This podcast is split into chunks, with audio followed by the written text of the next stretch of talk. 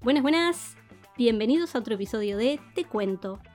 Hoy vamos a leer un cuento que me enviaron por Instagram, me lo mandó Pablo.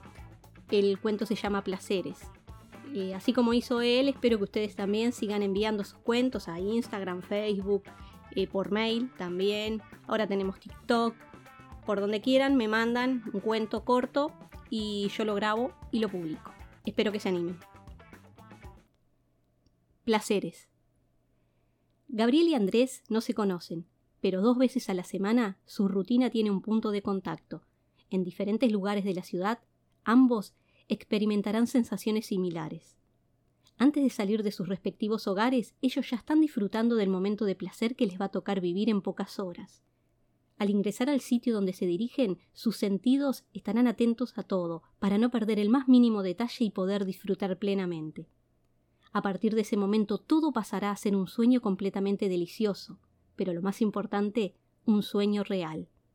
Gabriel tiene que esperar porque el restaurante está abarrotado de gente, y como lo hace habitualmente, va hacia la cocina para empezar a gozar. Andrés también tiene que esperar, pero por motivos totalmente distintos. Ella todavía no está pronta.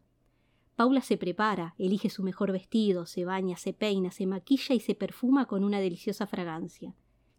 Cuando sale de su habitación, le agrada ver la expresión en el rostro de Andrés. Sabe que él está extasiado con su belleza. Él sabe que ella lo hace esperar para que su deseo vaya en aumento, y por supuesto logra su cometido.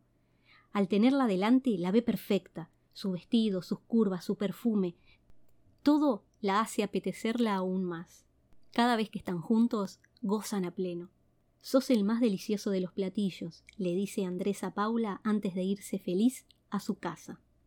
En el restaurante, la preparación de los platos se hace con mucho esmero, se seleccionan los mejores productos, se condimentan de manera que resalten los sabores y se decoran para que, además de tener un sabor exquisito, también se vean deliciosos. Gabriel husmea a través de la puerta y se deleita con los aromas del lugar. Una vez en su mesa, espera con ansias el momento en que le alcancen el plato. Es una obra de arte, la combinación de los colores, las formas, los aromas, todo le abre aún más el apetito. Cada vez que prueba un bocado de lo que tiene en su plato, lo disfruta como nunca.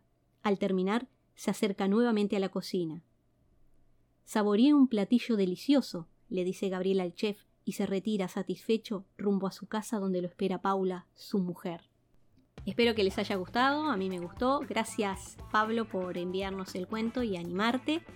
Em, bueno, les recuerdo, mail, mensaje por Instagram, por Facebook, por TikTok.